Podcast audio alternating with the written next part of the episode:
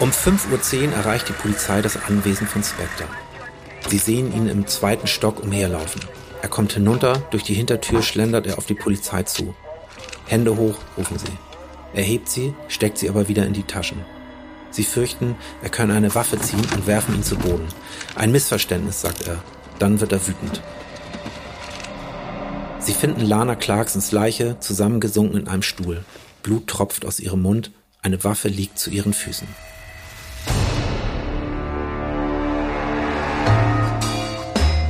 Lied vom Tod.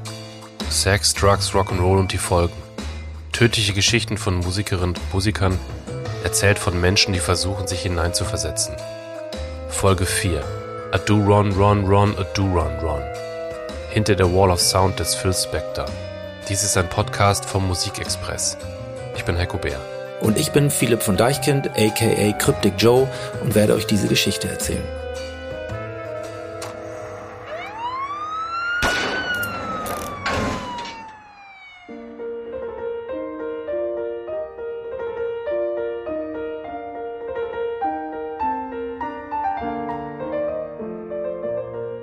Art von Haus, die von Immobilienmaklern nicht bei ImmoScout24 beworben werden.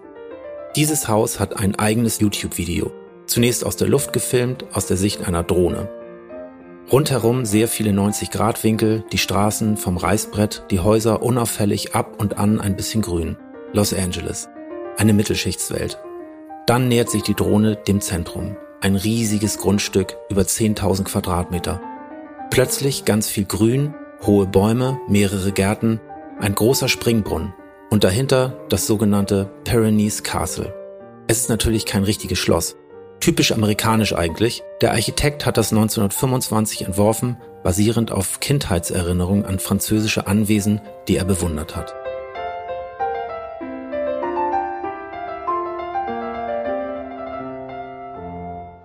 Es ist das größte private Grundstück in ganz San Gabriel Valley Gut abgesichert, wie die Grundstücke der Reichen und Berühmten in Amerikas immer sind. Neben den hohen Bäumen gibt es Zäune, Mauern, schwere Tore. Es ist kaum einsehbar von außen. Das Gebäude selbst riesig. 800 Quadratmeter. Weiß, rotes Dach, Terrassen, Balkons, kleine Türmchen, steinerne Löwen drohend am Eingang. Innen Ballsaalartige Räume, Kronleuchter, dunkles Holz, weißes Marmor. Zehn Schlafzimmer, elf Badezimmer, vier Garagen. Diese ganzen Infos stehen im Begleittext. Was nicht in dem Text steht, dass das Haus Phil Spector gehört hat, einem der berühmtesten Produzenten der Musikgeschichte. Und dass er hier am 3. Februar 2003 im Foyer, umgeben vom dunklen Holz, weißem Marmor und einem riesigen Kronleuchter, der Schauspielerin Lana Clarkson in den Mund schoss. Philipp, ganz kurz, jetzt lass uns aber schon erstmal ein bisschen mit der Biografie anfangen, sonst weiß man, glaube ich, gar nicht so genau, wer das überhaupt ist. Ja klar, wir sind, äh, wir sind aber natürlich auch nicht gekommen, um Phil Spector abzufeiern, sondern äh, wirklich seine Geschichte zu erzählen. Und er ist ja wirklich ein Killer gewesen. Ja, absolut. Also abgesehen davon, dass ich natürlich sagen muss, das ist hier eine Geschichte und jetzt nicht die definitive Geschichte. Und ich habe das ja alles aufgeschrieben, weil ich erzählen will, der war gleichzeitig letzten Endes eben, wie du schon sagst, Killer und hatte in der Musik auch sowas Geniehaftes. Ja, da ist das Wort ja schon Genie. Darüber können wir nachher auch nochmal sprechen. Aber ich würde gern von Anfang an mal ein bisschen was von Phil Spector erzählen. Und was ihr übrigens hört, wir spielen Stücke, die ihr sicherlich alle kennt, aber von denen ihr nicht wisst, dass die von Phil Spector produziert wurden. So darling, Harvey Philip Spector wird am 26. Dezember 1939 in der Bronx in New York geboren. Sein Vater, ein Jude, stammt aus der Ukraine. Als Phil neun Jahre alt ist, begeht sein Vater Selbstmord. Auf seinem Grabstein steht, To know him is to love him. Ihn zu kennen bedeutet ihn zu lieben. Seine Mutter zieht mit Phil nach Los Angeles. Später gründet er seine erste Band, die Teddy Bears. Die erste Single 1958 heißt To know him is to love him die Grabzeile seines Vaters. Der Song klingt sehr süßlich, aber vom Text her hat er auch schon was Düsteres. Typisch Spectre, diese Kombi, muss man schon sagen.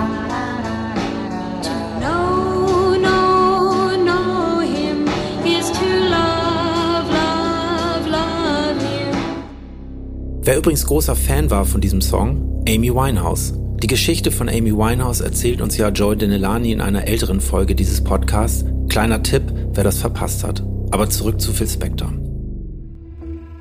To Know Him is to Love Him wird ein weltweiter Erfolg in USA, in England und mit 19 Jahren hat Phil Spector seinen ersten Nummer 1 Song. Dann löst Spector die Band auf, er hat unglaubliches Lampenfieber und zieht sich hinter die Kulissen zurück. Innerhalb von drei Jahren hat er 20 Top 10 Songs. Eine Band, die er für sein eigenes Label signed, ist die New Yorker Girlband The Ronettes. Zwei Schwestern und eine Cousine. Family Business. Sie haben einigen Erfolg, sie touren mit Eric Clapton, mit den Beatles. Spector wird aufmerksam. Er glaubt, sie könnten von seinem Stil profitieren. Innerhalb kürzester Zeit schreibt Spector für die Band nicht nur einen absolut unkaputtbaren Hit,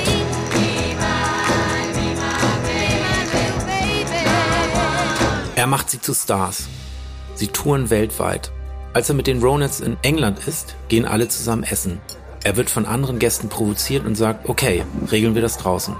Vor der Tür des Restaurants stehen sich zwei Gruppen gegenüber. Phil, der kleine, schmächtige Phil, und seine Gegner. Plötzlich treten zwei Schränke dazu, Bodyguards, rechts und links von Spectre. Dann zieht er eine Waffe und sagt, nur zu, legt los. Philipp, du bist ja echt schon lange im Musikbusiness mit Deichkind und du hast ja bestimmt auch viele Stars kennengelernt.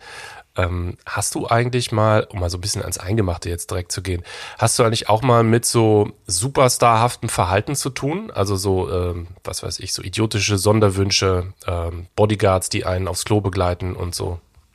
Die, du meinst die Hundebabys von Mariah Carey? Hast du das live erlebt oder was? I, I don't do stairs. nee, also wir haben uns tatsächlich, witzigerweise habe ich auch da schon mal öfter drüber nachgedacht, dass wir natürlich auch auf eine Art Stars sind, auf der Bühne, die natürlich auch maskiert sind und ich jetzt als Person nicht wirklich bekannt bin. Mhm.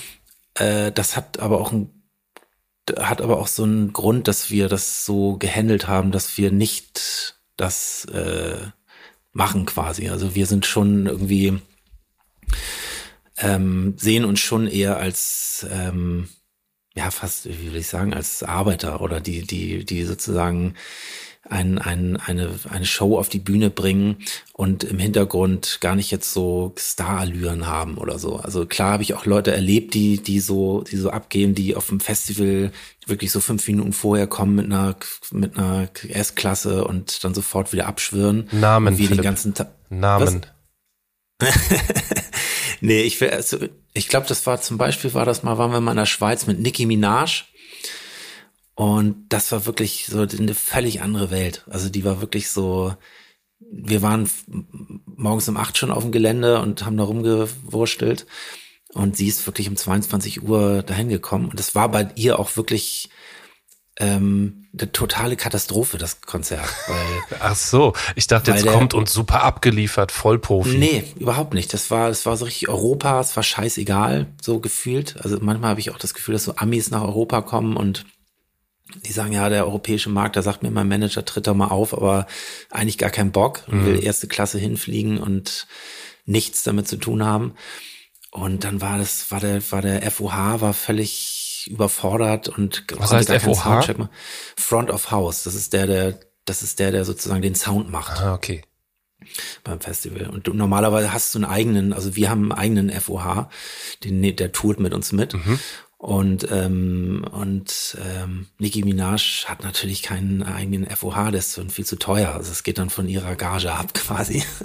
Ach, deswegen klingen dann äh, diese großen Stars oft so erstaunlich scheiße. Wahrscheinlich, die geben sich da, also da wird nicht, wird nicht dran gearbeitet, wirklich. Das ist einfach so ein Nebending. Da wird, wird dann, keine Ahnung, 20.000 Euro abgezogen und dann schnell wieder weg.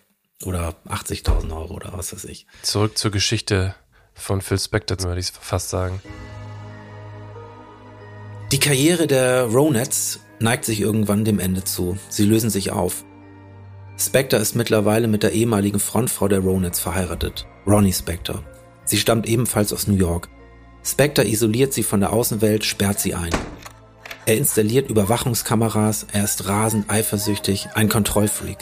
Er droht ihr, sie von einem Auftragskiller umbringen zu lassen, sollte sie ihn verlassen. Er verbietet ihr zu singen, sie greift zusehends zum Alkohol und wird depressiv. Dann, an Weihnachten, steht er auf der Türschwelle mit zwei Kindern. Er hat sie adoptiert, ohne Ronnys Wissen. Es soll eine Überraschung sein. Auch seine Kinder beginnt er einzusperren. Er bedroht seine Familie mit Pistolen.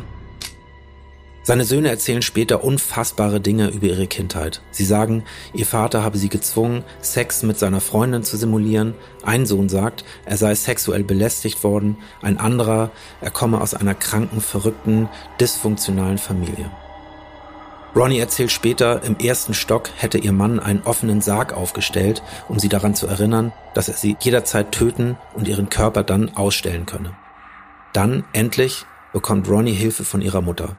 Ihr gelingt die Flucht barfuß mit letzter Kraft. Sie zieht nach New York. 1974 ist die Scheidung zwischen Spectre und ihr besiegelt. Aus heutiger Sicht muss man wohl sagen, sie ist davongekommen. In dieser Zeit geht es auch beruflich bergab mit ihm. Aber es gab eine Phase, da war er wirklich nicht nur super produktiv, sondern auch sehr erfolgreich. Viele große Bands, viele Stars wollten mit ihm arbeiten.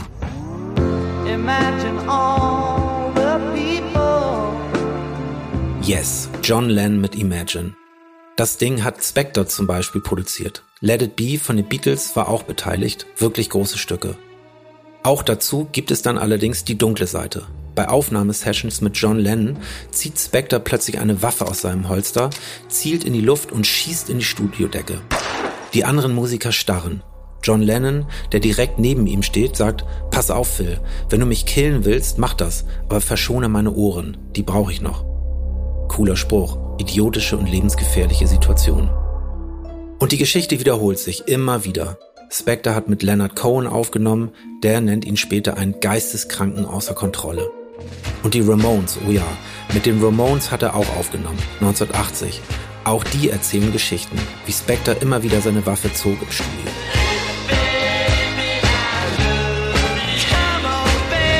Am 22. März 2005 sitzt Phil Spector vor einer Kamera. Ihm gegenüber seine Assistentin, die ihn aufzeichnet. Das Video soll auf seiner Website erscheinen und Dinge richtigstellen. Spectre sitzt in einem Lehnstuhl mit Hawaii-Hemd, weit geöffnet, wilde Haarpracht, eine weiße Kette. Es ist ein bizarrer Auftritt in einer Reihe von bizarren Auftritten. Ein Ausschnitt aus der Doku True Crime with Aphrodite Jones. To those of you who don't know who I am, I'm Phil Spector.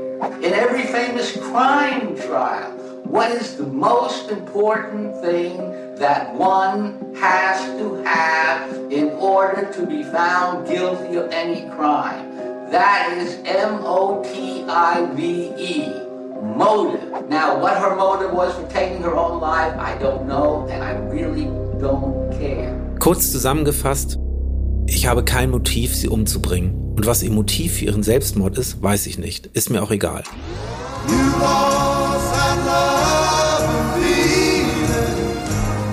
Lass uns doch mal eben über den Job von Phil Spector reden. Also der ist, war, muss man sagen, äh, Producer, also Musikproduzent. Wie würdest du das beschreiben? Also was macht eigentlich ein Musikproduzent so im klassischen Sinne? Also im klassischen Sinne, denke ich mal, ist es erstmal ein, ein Tontechniker. Damit hat das eigentlich erstmal angefangen. Also wenn die Beatles ins Studio gegangen sind, dann haben die gemeinsam zu viert einen Proberaum gehabt dann haben die Songs zusammengeschrieben und haben die im Proberaum eingeübt. Und dann sind die in ein unglaublich teures Tonstudio gegangen und standen vor einem Produzenten, der sozusagen das mikrofoniert hat und äh, auf entweder auf einer Vierspur oder Achtspur oder 24 Spur äh, die die ganzen Instrumente und Gesang aufgenommen. Und äh, ich denke auch, dass schon da also gerade so jemand wie Phil Spector oder auch die Beatles waren da ja auch so ähm, federführend für, dass man, dass diese beiden Bereiche Songwriter und Produzenten immer weiter sich verschmolzen haben. Es gibt ja ziemlich wenig, würde ich sagen, berühmte Produzenten. Ne? Also du hast ja gerade schon gesagt, dass viel ist irgendwie so die technische Seite und es ist ja jetzt nicht so ein äh, glamouröser Part gewesen. Ich rede jetzt von der Vergangenheit natürlich, mhm. ähm, bevor das quasi so ein bisschen verschmolzen ist. Also man kennt vielleicht so Dr. Dre oder so, ne? Und man kennt, hast du eben auch gerade schon erwähnt, im Grunde George Martin von den Beatles. Ähm, Phil Spector gehört eben auch dazu. Kannst du beschreiben, was das eigentlich so war, was ihn berühmt gemacht hat? Der hat ja so einen gewissen Stil gehabt. Also Phil Spector hat ja sozusagen die Wall of Sound erfunden und ich glaube, das war damals, äh, ich weiß gar nicht, wann das jetzt angefangen hat mit diesem Begriff oder in den 70ern, Anfang der 70er wahrscheinlich. Der hat das angefangen, was dann eigentlich später alle gemacht haben. Also der hat da sehr viel Spuren noch dazu aufgenommen. Oft war das so, ich, ich erinnere mich an ein Interview mit, mit Paul McCartney, auch dass zum Beispiel dieses Album von, von Let It Be, dass er damit total unzufrieden war, weil der das so krass durchproduziert hat, dass er die Songs gar nicht mehr wiedererkannt hat. So, dass man irgendwelche Chöre und Strings noch mit aufgenommen und so weiter. Ist ja dann auch immer, muss man dann ja auch gemeinsam entscheiden. Da gibt's dann immer verschiedene Meinungen von Leuten, die dann, der eine findet es mega spannend und der andere sagt, I don't care. Habt ihr das auch? Richtig, also ich frage ja, jetzt mal so ganz blöd, so, so auch dann, äh, dass, dass jemand sagt, auf gar keinen Fall, das geht auf gar keinen Fall. Und Na klar, auf jeden Fall. Also das, mhm. da sind wir witzigerweise, da gibt's andere Aspekte. Was den Sound betrifft, ist das eigentlich relativ, geht das eigentlich relativ flüssig durch. Da gibt's schon mal, wo man sagt, so, oh Gott, was ist das denn für ein Song? Aber gut, let's go muss man vielleicht nicht live spielen, aber, äh, aber eigentlich gehen wir da eigentlich ziemlich glatt durch. Da gibt's andere Aspekte. Da geht's auch viel um visuelle Sachen oder wie das Cover ist oder wie, wie das Musikvideo ist oder wer, wer das, mit wem wir das machen oder wie die Live-Show aussieht, was für Kostüme und so weiter. Da, da ist viel Potenz Streitpotenzial auch, so, wo man sagt, so, ich find's total wack und der andere sagt, ey, das ist das aller, allerschönste, was es gibt. Das hatten wir mit dem, mit dem, mit unserem Intro, mit so einem Live-Intro hatten wir das mit, äh, mit Lars Eidinger. Ja da, da war ich richtig so, oh Gott, das ist viel zu tragen, das ist viel zu Künstlere oder zu arty. Und, und Henning hat gesagt, ey, das ist das Beste, was ich je gemacht habe. So. Und da findet man dann halt irgendwie einen Kompromiss und, und sagt sich so, okay, das ist die Band und da, da, da geht man zusammen. Oder man trennt sich, wie die Beatles dann. ich wollte gerade sagen, euch gelingt es ja zusammen zu bleiben, andere ähm, existieren dann eben auch nicht mehr. Ja, von daher haben wir schon wirklich dann auch einen, einen, gemeinsamen Nenner auch so. Also das ist dann schon, und ich finde das auch gut, wenn man das jetzt nicht, ich glaube, wenn man das auch benennt und sagt, innerhalb einer Band, ich finde das scheiße und ich finde es sau gut und wir entscheiden jetzt einfach gemeinsam und das hängt, die Band hängt nicht von dieser einen Entscheidung ab, dann, dann ist auch alles gut. Frage der Ego-Größe auch dann, oder? Irgendwann. Wahrscheinlich, ja. Okay, dann lass mal zurück zur Story. Jetzt kommen wir zur Tatnacht. Okay. Alles beginnt mit einem Telefonanruf bei der Polizei. 911. Noch einmal die Doku-Reihe True Crime with Aphrodite Jones. Da gibt es den Originalmitschnitt zu hören. 911, what are you reporting? Hi, it's, uh, my name is Adriano. I, I think my boss killed somebody. Please, can, can you send me a... a, a you think your boss killed somebody? Yes, uh, yeah. Because I'm a driver, I'm waiting outside and I don't know what. And why do you believe he may have killed somebody? Because you you have a lady on the, on the floor and he has a gun in, the, in his hand. Okay, stay on the line, do not hang up. Es ist der Anruf eines Chauffeurs, der sagt, ich glaube, mein Boss hat jemanden getötet. Er hat eine Waffe in der Hand. Wie kommen Sie da drauf? Weil er zu mir gesagt hat, I think I killed her. Ich glaube, ich habe sie umgebracht. Okay, your name, sir? Adriano. Okay, and your boss's name? It's uh, Phil Spector. I'm sorry? Phil Spector. Und dieser Boss ist Phil Spector. Aber bevor ich jetzt hier weiter erzähle, lass uns mal kurz einen Tag zurückgehen. Wie kam es eigentlich zu dieser Situation? Der 2. Februar 2003. Gegen 19 Uhr lässt sich Phil Spector in ein Restaurant kutschieren, The Grill. Er hat ein Date. Nach dem Essen fährt er sie nach Hause und gleich danach wieder zurück zum Restaurant, denn er hat ein zweites Date, direkt im Anschluss, mit einer Kellnerin. Sie fahren zu einem anderen Restaurant, trinken. Kurz nach Mitternacht geht es weiter zum Nightclub House of Blues. Dort begrüßt ihn eine blonde Frau am Eingang zum VIP-Bereich. Ihr Name ist Lana Clarkson. Sie denkt, Spectre ist eine kleine Frau, die sich zu den Promis schleichen will. Sie sagt, Entschuldigung, Ma'am, Sie dürfen hier leider nicht rein. Spectre wird sauer. Da kommt eine andere Kellnerin und flüstert Clarkson ins Ohr. Das ist Phil Spector. Er ist ein VIP. Clarkson entschuldigt sich, sie kümmert sich jetzt sehr aufmerksam um ihn. Um 2.30 Uhr ist ihre Schicht beendet. Sie ist auf dem Weg zu ihrem Auto. Spectre ist ihr gefolgt und bettelt, Lana, komm zu mir ins Schloss, nur ein Drink, nur ein Drink. Sie steigt in sein Auto.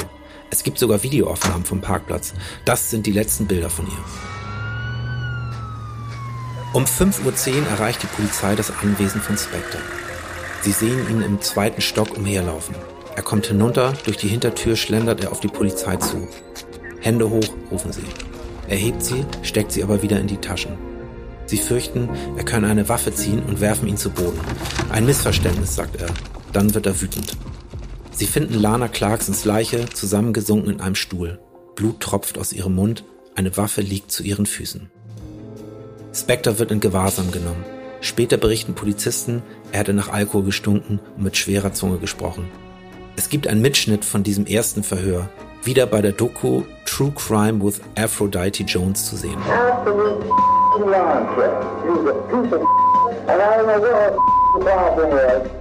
Das muss man sich wirklich mal vorstellen. Da ist gerade eine Frau gestorben, auf seinem Anwesen, in seinem Haus, und Spectre beschimpft diese Frau. Sie hätte kein Recht, sein Schloss zu betreten und sich dort selbst zu erschießen. Das wird später seine Erklärung für alles sein. Lana Clarkson habe sich reingeschlichen und dann Selbstmord begangen. Die Polizei findet am Tatort einen offenen Schublader mit einem leeren Holster, der zu der Waffe am Boden passt, mit der Clarkson getötet wurde. Sie finden neun weitere Waffen im Haus. Im Badezimmer finden sie ein nasses Handtuch und eine blutige Stoffwindel. Blutspritzer von Lana Clarkson finden sie auf einem Anzug von Spectre, der allerdings im Schrank hängt. Es gibt keine Fingerabdrücke auf der Waffe. Währenddessen wird eine Kaution festgelegt. Eine Million Dollar.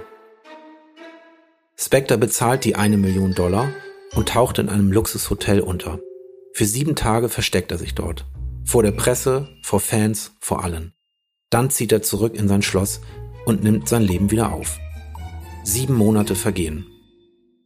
Also jetzt haben wir eben gerade schon diesen Begriff, äh, wo wir drüber gestolpert sind, dieses Geniehafte bei Künstlern. Äh, da gehört dann ja immer so quasi die Kehrseite, ist dann ja immer so schwierig sein, gehört dazu. Ja. Ist das eigentlich im Grunde nur so eine öde Ausrede für so dämliches Verhalten oder wie ist deine Erfahrung? Gibt es das wirklich? Ich, ich glaube, es ist eine, es ist eine dämliche Ausrede. Es ist einfach, ich glaube, man ist, ich glaube, es gibt viele Wahnsinnige bei uns in der Branche, weil man ist ähm, auch in dieses in diesen Musikbereich reingegangen, weil man wirklich Bock hatte Musik zu machen. Und es ging nicht um Struktur und Geld verdienen oder Business, sondern wir sind alle irgendwie auf eine Art da reingegangen und wollten Musik machen und sind geflasht von Musik gewesen. Also dieses klassische Ding äh, Genie und Wahnsinn, dass das auch so zusammengehört und so. Also du glaubst auch, dass es eher so eine Art, keine Ahnung, so ein Konstrukt, um sich so eine schöne Geschichte zu erzählen. Finde ich schon. Also ich finde es, es gibt auch, es gibt auch gute Künstler, die, die nicht wahnsinnig sind. Also das ist, ich finde es irgendwie, also ich kann mir vorstellen, dass das zusammenhängt und dass das auch passieren kann, weil aus, de, aus den Gründen, die ich gerade genannt habe, dass man, dass man wirklich nicht keine Lehre geht oder kein Studium macht oder mit Leuten zusammen das klar macht, welche berufliche Karriere man einschlägt, sondern dass man wirklich alleine sein Ding macht und sich auf eine Sache spezialisiert hat. Also jetzt äh, Phil Spector zum Beispiel auf den Wall of Sound, dass der sich auf den Sound spezialisiert hat. Da ist man natürlich auch sehr einsam auf weiter Flur. Da, da besprichst du nicht mit einem Team von Leuten, wie das funktioniert, sondern du denkst, du bist der Einzige, der das im Kopf hat.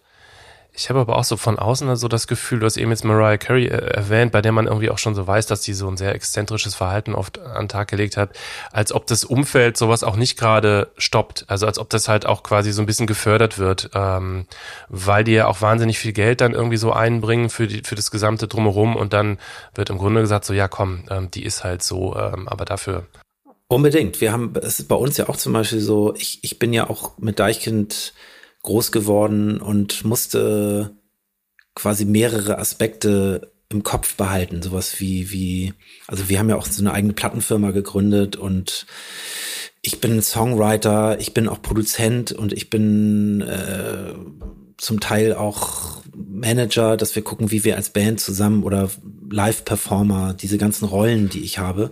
Und ich glaube, es ist oft in Konstrukten ist es so, dass du einen Künstler hast wie Mariah Carey zum Beispiel, die ist dann einfach ganz klar Sängerin und Künstlerin. Und mhm. da, der wird, glaube ich, einfach wahnsinnig viel, von der wird wahnsinnig viel ferngehalten, so damit sie künstlerisch arbeiten kann. Ich kenne das selber auch, dass ich künstlerisch blockiert bin, wenn ich über über die Raummiete unseres Büros nachdenke und oder über über Personalfragen. Ich habe das auch früher, als wir so unseren ersten Hit in Anführungszeichen oder unseren ersten Top 20 Hit Bon Voyage hatten. Das lief bei MTV und überall und ich habe gedacht, ey, wir sind einfach die geilen Typen, die geile Musik machen und habe eigentlich erst 15 Jahre später verstanden, nee, da waren auch viele, da war auch eine Plattenfirma dahinter, die hat da Geld reingesteckt und da war ein Regisseur, der hat sich Gedanken über ein geiles Musikvideo gemacht und da sind viele Hebel in Bewegung gesetzt worden. Und ich glaube, wenn du da nicht rankommst und alle um dich rum Ja sagen und oder Ja-Sager um dich rum gebaut hast, mhm. dann, dann schnallst du irgendwann nicht mehr, wer du bist und dann verlierst du so ein bisschen den Bodenkontakt. Okay, dann zurück zur Story. September 2003. Ganz offiziell wird der Fall zu einem Mordfall erklärt und Selbstmord damit ausgeschlossen. Kurz darauf wird der Phil Spector des Mordes angeklagt. Er bleibt dabei. Ich bin unschuldig. Alan Jackson ist der Staatsanwalt, der ihn vor Gericht anklagt. Er sagt, mir ist seine Musik egal, seine Berühmtheit, seine Freunde, sein Geld. Es geht mir nur um die Beweise, die zeigen, dass er schuldig ist. Schnell wird klar, dass Spectre den Prozess zu einer Show machen will. Er erscheint in auffälligen Outfits, verschiedenen teilweise grotesken Perücken, umgibt sich mit mehreren Bodyguards. Sein Verteidigungsteam besteht zeitweilig aus sieben Anwälten. Die behaupten als Verteidigungsstrategie, Lana Clarkson hat sich selbst umgebracht. Spectre ist unschuldig. Schon auf den ersten Blick wirkt das befremdlich. Sie ist mit Specters Waffe erschossen worden, so viel steht fest. Und sie war zum ersten Mal in Specters Schloss. Das steht ebenfalls fest. Wie soll sie wissen, dass er eine Waffe besitzt? Und falls sie das weiß, woher soll sie wissen, wo die sich befindet? Es wird Zeit, ein bisschen mehr über Lana Clarkson zu erfahren. Die Frau, die Spectre überredete, mit ihm in sein Schloss zu kommen. Lana wird 1962 in Long Beach geboren. Sie arbeitet als Model, sie wird Schauspielerin. Sie ist vor allem in B-Movies zu sehen. Ein besonderes Genre, das es vor allem in den späten 80ern und frühen 90ern gab. Action, Fantasy-Filme mit weiblichen Hauptrollen, die meist mit riesigen Schwertern hantieren. Xenia, also die Richtung, wenn sich noch jemand erinnert.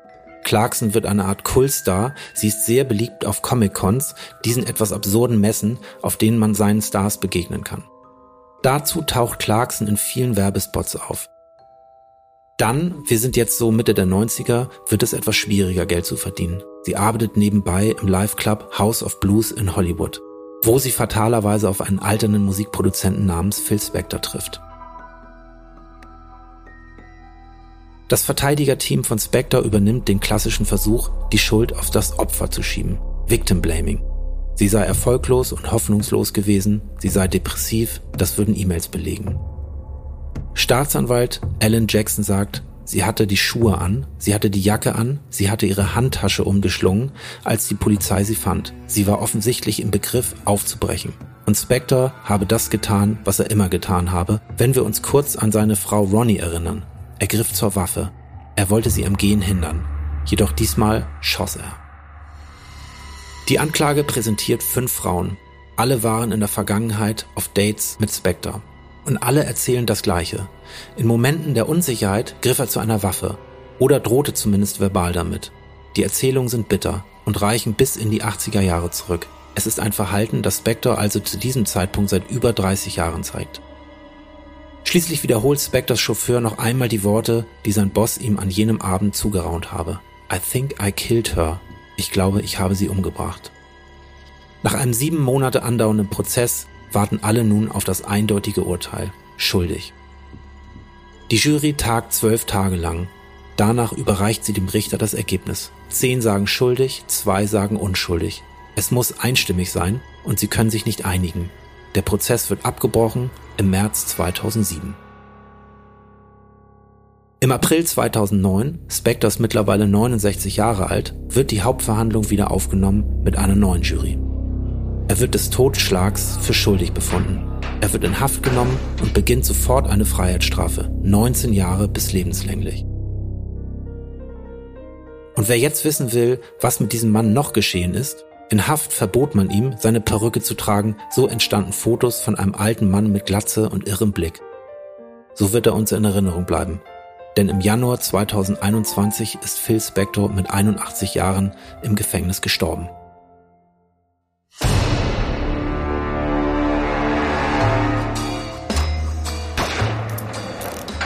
Das war Lied vom Tod.